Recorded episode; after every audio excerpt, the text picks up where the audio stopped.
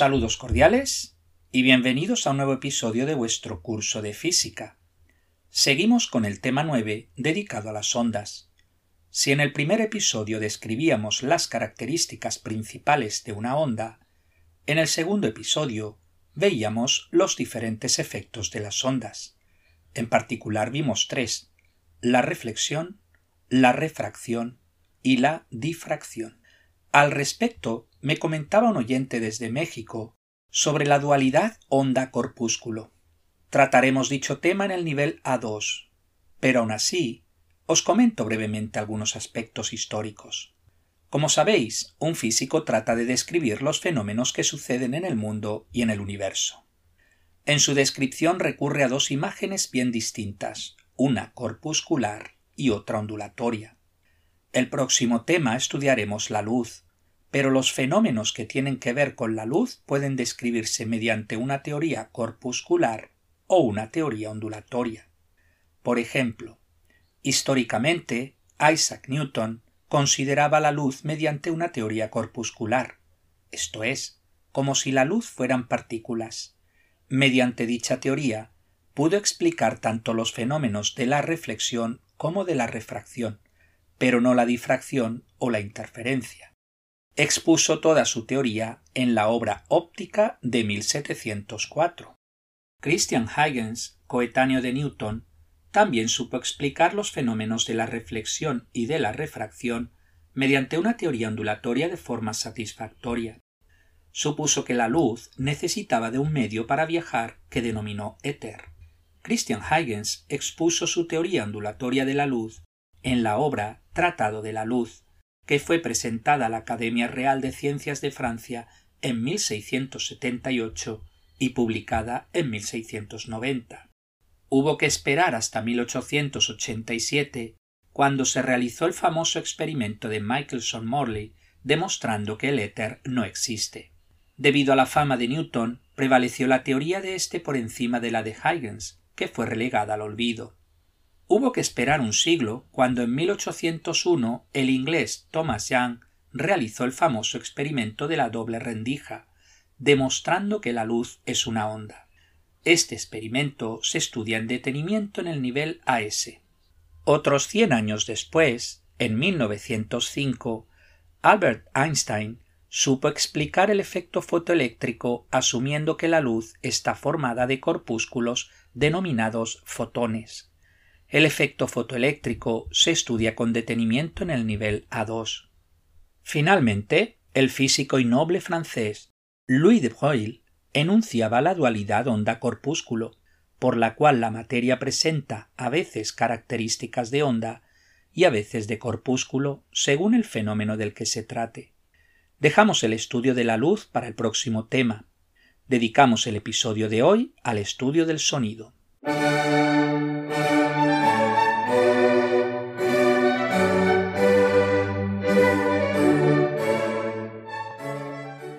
Cuando hablamos o escuchamos una emisora de radio o televisión, continuamente se emiten ondas. El sonido es un tipo de onda, pero ¿cómo se originan dichas ondas? Imaginad un altavoz que emite sonidos. Los altavoces son transductores, convirtiendo la energía eléctrica que les entra en energía acústica de salida.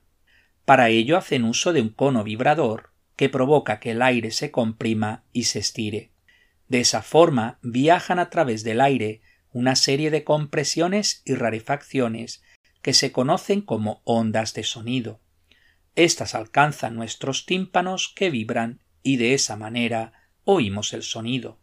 Las compresiones y rarefacciones en las ondas de sonido son el análogo a las crestas y valles de las ondas del agua en un estanque. Se trata de puntos de máximo y mínimo desplazamiento, Concretamente, en la compresión, las partículas están muy juntas, su densidad aumenta y con ello la presión aumenta. Y al contrario, en la rarefacción, las partículas están muy separadas, su densidad disminuye y con ello la presión disminuye.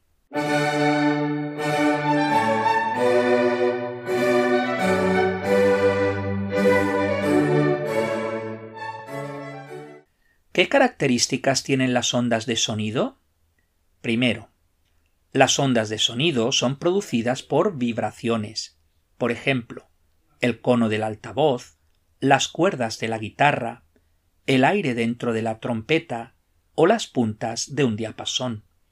Segundo, las ondas de sonido son ondas longitudinales. Recordemos que una onda longitudinal es aquella en la que el desplazamiento de las partículas del medio es paralelo a la dirección de propagación de la onda. Tercero, las ondas de sonido son mecánicas y por tanto necesitan de un medio material para propagarse. A diferencia de las ondas electromagnéticas como la luz visible o las ondas de radio, que no necesitan de un medio material para propagarse. Recordad, pues, que el sonido no viaja en el vacío. Un experimento sencillo para observar este hecho es introducir una campana eléctrica dentro de un recipiente de vidrio y a continuación extraer el aire del mismo. Observamos que el sonido de la campana va disminuyendo hasta apenas hacerse audible.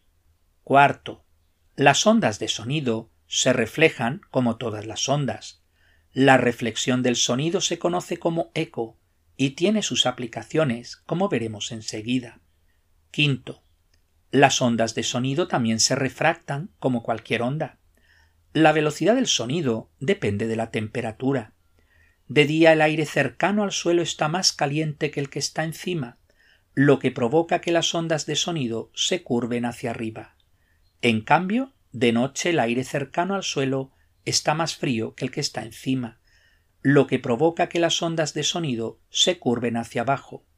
Normalmente solo escuchamos el sonido directo, pero la refracción puede amplificar ciertos sonidos, pudiendo escuchar un coche o un tren distante más fuerte y más cercano. Sexto. Las ondas de sonido se difractan, como todas las ondas. Para comprobarlo, basta que os coloquéis en un concierto de música justo detrás de una columna, las ondas se difractan y por tanto se curvan al pasar el objeto, pudiendo escuchar la música. También gracias a la difracción del sonido podemos escuchar sonidos detrás de una puerta o el ruido de un coche que se acerca en una curva.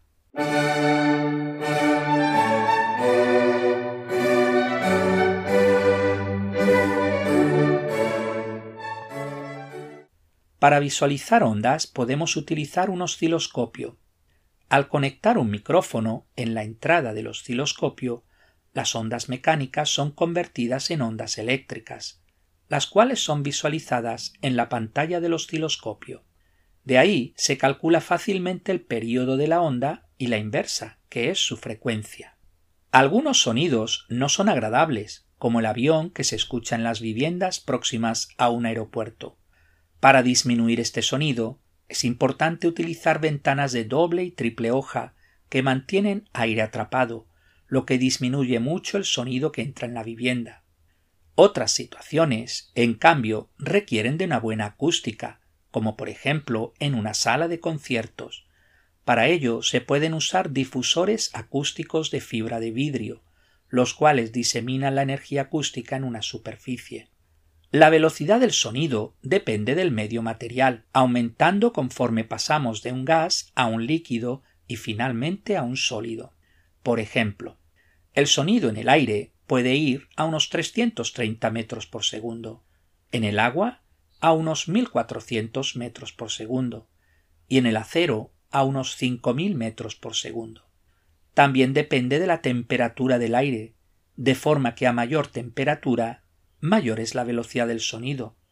Otros factores son la presión atmosférica o la densidad del aire.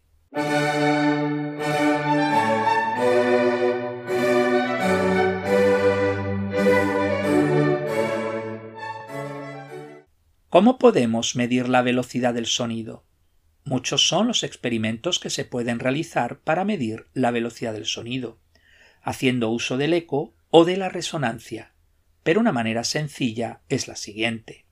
Dos micrófonos están separados una cierta distancia, por ejemplo un metro, y conectados a un temporizador digital. A continuación, se ejecuta un sonido, como puede ser el de un martillo. El sonido del martillo alcanza el primer micrófono, poniendo en marcha el temporizador, y al cabo de un rato alcanza el segundo micrófono, parando el temporizador. Dividiendo la distancia de un metro entre el tiempo marcado por el temporizador, encontramos la velocidad del sonido. Como hemos indicado anteriormente, la reflexión del sonido se conoce como eco, es decir, se trata de la emisión de un sonido que al llegar a una superficie provoca que se refleje con el mismo ángulo incidente. En el caso de que el ángulo incidente sea cero grados, el sonido regresa en la misma dirección en la que fue emitido. Una aplicación interesante es, sabiendo el tiempo que tarda desde que se emite el sonido hasta que se escucha el eco, y conociendo la velocidad del sonido en el medio, se puede calcular la distancia del obstáculo. Pero debéis tener en cuenta que el tiempo que se mide es el que recorre dos veces la distancia, puesto que va del emisor al objeto y regresa al emisor. En fórmula tenemos 2d igual vt, siendo d la distancia entre el emisor y el objeto, v es la velocidad del sonido y t el tiempo desde que se emite el sonido hasta que se recibe. De esa manera, con ayuda de un sonar, un barco pesquero puede detectar bancos de peces. El sensor de aparcamiento se basa en el mismo principio, emitiendo una señal de aviso en caso de que el coche se aproxime demasiado a otro coche u obstáculo como una pared.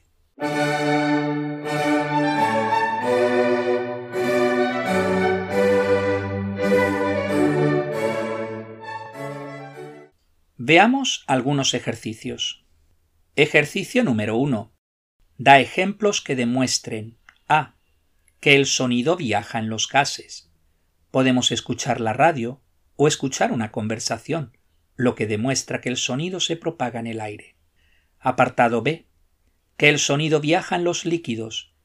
Se puede escuchar música debajo del agua. El sonar utiliza el hecho de que el sonido viaja en el agua y los delfines utilizan el sonido como sistema de geolocalización. Apartado C. Que el sonido viaja en los sólidos. Podéis escuchar ruidos de una habitación contigua. Ejercicio número 2. Explicar. Apartado A. El sonido no se propaga en el vacío. El sonido es una onda mecánica y por tanto necesita de un medio material para su propagación. Un sencillo experimento es colocar una campana o radio en el interior de un recipiente de vidrio y se extrae el aire mediante una bomba. El sonido disminuye hasta hacerse imperceptible. Apartado B. Es posible escuchar el sonido al girar una esquina. Este es el fenómeno de la difracción. El sonido, como cualquier onda, se difracta.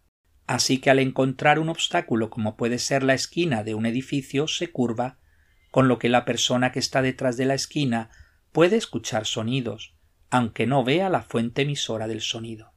Ejercicio 3, apartado A. ¿Qué significa que el sonido es una onda longitudinal? Significa que las vibraciones de las partículas del aire están en la misma dirección de propagación de la onda. Apartado B. Si el sonido es una onda longitudinal, ¿Por qué vemos una onda transversal en el osciloscopio al conectarle un micrófono? Lo que observamos en el osciloscopio no es la onda, sino lo que se conoce como una forma de onda. En realidad se trata de una representación de cómo cambia la presión del aire con el tiempo. Ejercicio número 4. ¿Qué sucede a las ondas de sonido cuando alcanzan una superficie dura como una pared? Parte de la onda es absorbida, se transmite a través de la pared y parte de la onda es reflejada, produciendo un sonido denominado eco. Ejercicio número 5, apartado A. ¿Por qué se oye el trueno después de ver el relámpago? La velocidad de la luz es de unos 300.000 kilómetros por segundo, mucho mayor que la velocidad del sonido, unos 330 metros por segundo. Apartado B. ¿A qué distancia se encuentra una tormenta si escuchamos el trueno cuatro segundos después de ver el relámpago? Distancia igual velocidad por tiempo igual 330 metros por segundo por 4 segundos igual 1320 metros. Ejercicio número 6. ¿Dónde viaja el sonido más rápido? Apartado A. ¿En aire frío o aire caliente? Aire caliente. Recordad que la velocidad aumenta con la temperatura. Apartado B. ¿En un sólido o un gas? Un sólido. Recordad que el sonido necesita de un medio material para propagarse. Los átomos de un sólido están mucho más próximos que en un gas, que están mucho más espaciados. Ejercicio número 7. Las ondas de sonido cambian de dirección cuando cambia su velocidad. ¿Cómo se llama este efecto? Refracción. Ejercicio número 8. Un barco se encuentra a 220 metros de distancia de un acantilado cuando suena su sirena. Apartado A. ¿Qué distancia recorre el sonido de la sirena que emite el barco? 440 metros. Recordar que el sonido recorre el doble de la distancia. Apartado B. ¿Qué retraso de tiempo hay antes de que se escuche el eco? Tiempo igual distancia dividido velocidad igual 440 metros dividido 330 metros por segundo igual 1.33 segundos. Apartado C. El barco cambia su distancia con el acantilado. Calcula la distancia del barco al acantilado sabiendo que el tiempo que tarda el eco es de 0,5 segundos. Distancia igual velocidad por tiempo dividido 2 igual 330 por 0,5 dividido 2 igual 82,5 metros. Pues hasta aquí el episodio de hoy. Muchas gracias por su atención y hasta el próximo día.